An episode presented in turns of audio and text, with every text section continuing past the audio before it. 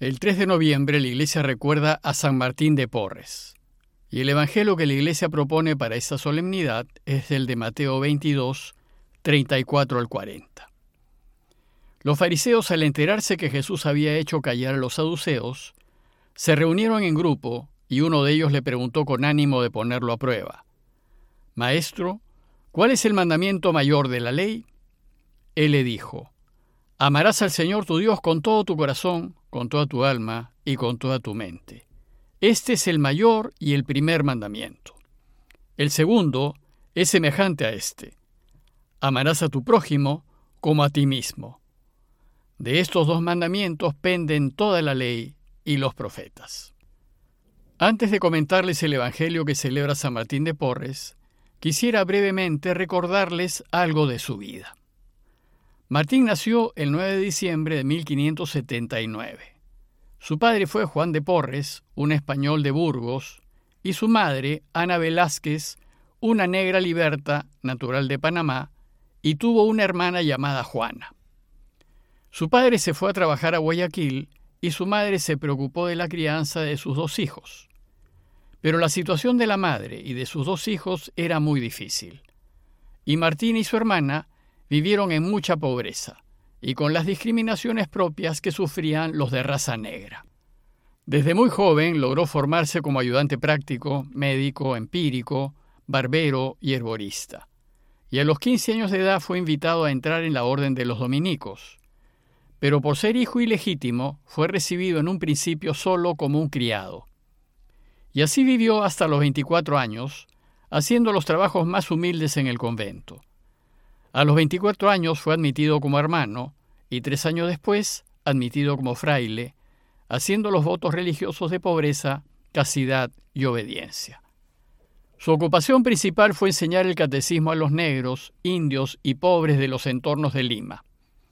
Y con la ayuda de algunos ricos de la ciudad, logró fundar un hogar escuela para los vagos, huérfanos y pobres.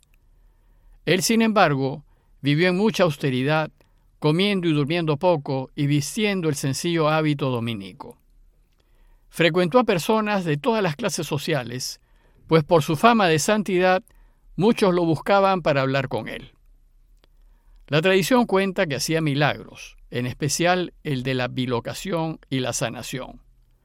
Fue muy amigo de San Juan Macías, portero del convento, y parece que también conoció a Santa Rosa de Lima, pues ella fue terciaria dominica. Martín falleció el 3 de noviembre de 1639 a los 60 años de edad, y el Papa Juan XXIII lo canonizó en el Vaticano en mayo de 1962, siendo el primer mulato en llegar a la santidad, y fue declarado patrono de la justicia social. Bueno, pues retomando el Evangelio de hoy, este trata del único mandamiento de Jesús que Martín vivió a plenitud. Como saben, a diferencia de las 613 normas y preceptos que contenía la ley de Moisés, Jesús nos dejó solo un mandamiento, aunque doble, y es amar a Dios sobre todo lo creado y amar al prójimo como a uno mismo. Y nos enseñó también que basta con cumplir ese mandamiento doble para ser justos ante Dios y para ser felices aquí y ahora y ganar la vida eterna. Es de notar que al final del texto de hoy Jesús dice, de estos dos mandamientos penden toda la ley y los profetas. Es decir, todo lo contenido en la ley de Moisés se puede resumir en la necesidad, en la urgencia, en la obligación de amar a Dios sobre todas las cosas y de amar al prójimo como a uno mismo. Por tanto, solo el mandamiento de Jesús basta para cumplir con todo lo que manda la ley. Pero, ¿y por qué la Iglesia nos propone reflexionar en el único mandamiento doble de Jesús para celebrar a San Martín? Porque podemos decir que Martín llegó a la santidad porque guió su vida a partir de este único doble mandamiento. Veamos el texto más en detalle. El Evangelio empieza diciéndonos que los fariseos se enteraron que Jesús había hecho callar a los saduceos. Lo que había sucedido es que justo antes Jesús había tenido una fuerte discusión con un grupo de saduceos porque estos afirmaban que no existe la resurrección de los muertos. Y para Jesús, el hecho de que todos resucitemos para vivir para siempre Es una creencia que se encuentra mencionada en la Escritura y que no resiste discusión. Por eso en Mateo 22, 29, dice los saduceos, están equivocados, no comprende la Escritura ni el poder de Dios. Jesús enseña que después de morir en este mundo, todos resucitaremos, aunque algunos resucitarán para vivir para siempre con Dios y otros resucitarán para vivir para siempre sin Dios. Ahora bien, el resultado final dependerá de las decisiones que tomemos en la vida y de cómo la vivamos. Si somos rectos o no, si somos compasivos o no, o si somos generosos o no. Lo cierto es que vivir en la certeza de que resucitaremos a la otra vida es lo que va a guiar nuestro modo de proceder en esta vida. Y parece que Martín tuvo esto muy claro, pues nos lo demostró en su manera de vivir. Ahora bien, los fariseos estaban de acuerdo con esta enseñanza de Jesús, pues estaban convencidos de que después de morir todos resucitaremos. Sin embargo, estos no se fiaban de Jesús, porque él cuestionaba mucho el modo como ellos cumplían la ley, ya que si bien guardaban las formas, no se preocupaban mucho del fondo. Entonces, y a causa de esta desconfianza, nos dice el texto que los fariseos se reunieron en grupo y uno de ellos le preguntó con ánimo de ponerlo a prueba. El interés de los fariseos era descalificar a Jesús porque, según ellos, él no cumplía la ley. Y entonces le preguntan, Maestro, ¿cuál es el mandamiento mayor de la ley?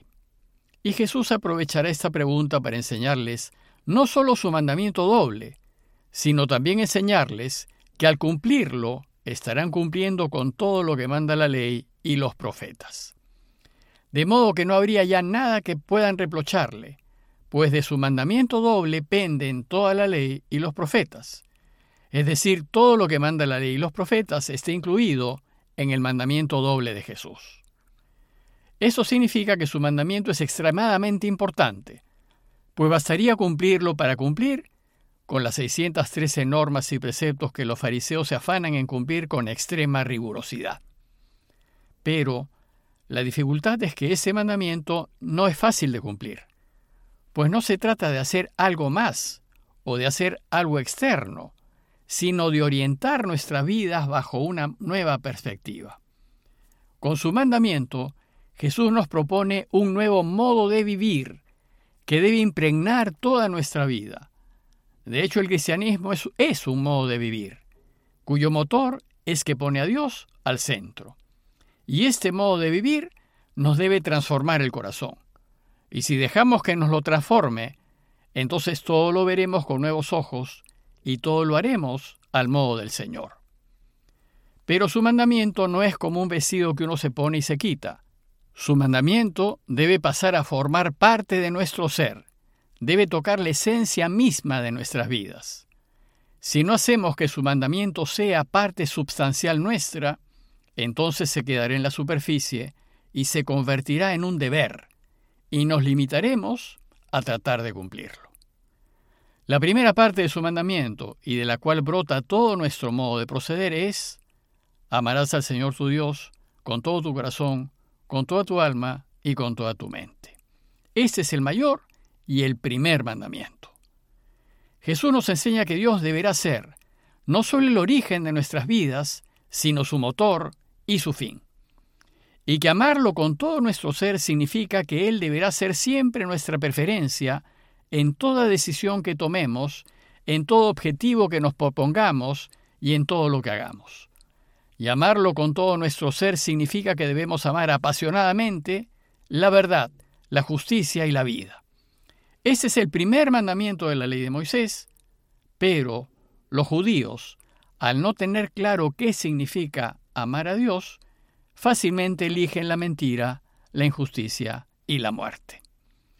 Jesús nos enseña que el Padre debe ser siempre primero, y si le anteponemos otros amores humanos, como la familia, los amigos, el trabajo, los honores, los bienes, entonces no lo estaremos amando con todo el corazón, con todo el alma y con toda la mente. Pero si realmente amamos a Dios sobre todo lo creado y con todo nuestro ser, entonces vamos a querer hacer por todos los medios su voluntad, pues el amante siempre busca complacer al amado haciendo lo que le agrada. Y lo que el amado quiere es que amemos y nos preocupemos de nuestro prójimo. Por eso su segundo mandamiento es semejante a este y dice, amarás a tu prójimo como a ti mismo. Amar al prójimo es la consecuencia inmediata de amar a Dios. Por eso dice Primera de Juan 4:20, quien dice ama a Dios, pero aborrece a su hermano, es un mentiroso. Y amar al prójimo es preocuparnos del que se acerca y ayudar con todos los medios a nuestro alcance al que tenga una vida digna y a que no sufra y que no pase necesidades. Amarlo significa preocuparnos de él, aceptarlo y perdonarlo. Y si así hacemos, habremos cumplido con toda la ley y los profetas, y los fariseos ya no tendrán nada que reprocharnos. Bueno, pues la Iglesia nos propone este texto en el día en que celebramos a Martín de Porres, porque de tal manera internalizó en su vida este único mandamiento doble de Jesús, que lo demostró en la manera como vivió y en la preocupación que tuvo por los más necesitados. Y de tal manera vivió Martín este mandamiento de Jesús, que le reconoce muchos milagros, pues esto es posible si vivimos conforme a las enseñanzas del Señor, ya que en Juan 14, 12 dice, en verdad, en verdad les digo, el que cree en mí, hará él también las obras que yo hago, y las hará mayores aún. Ahora pues pidámosle a Dios su gracia para que la vida de Martín de Porres sea una inspiración para todos nosotros, de manera que amemos a Dios sobre todo lo que existe y que amemos a quien nos está próximo de la misma manera como nos amamos a nosotros mismos. Parroquia de Fátima, Miraflores, Lima.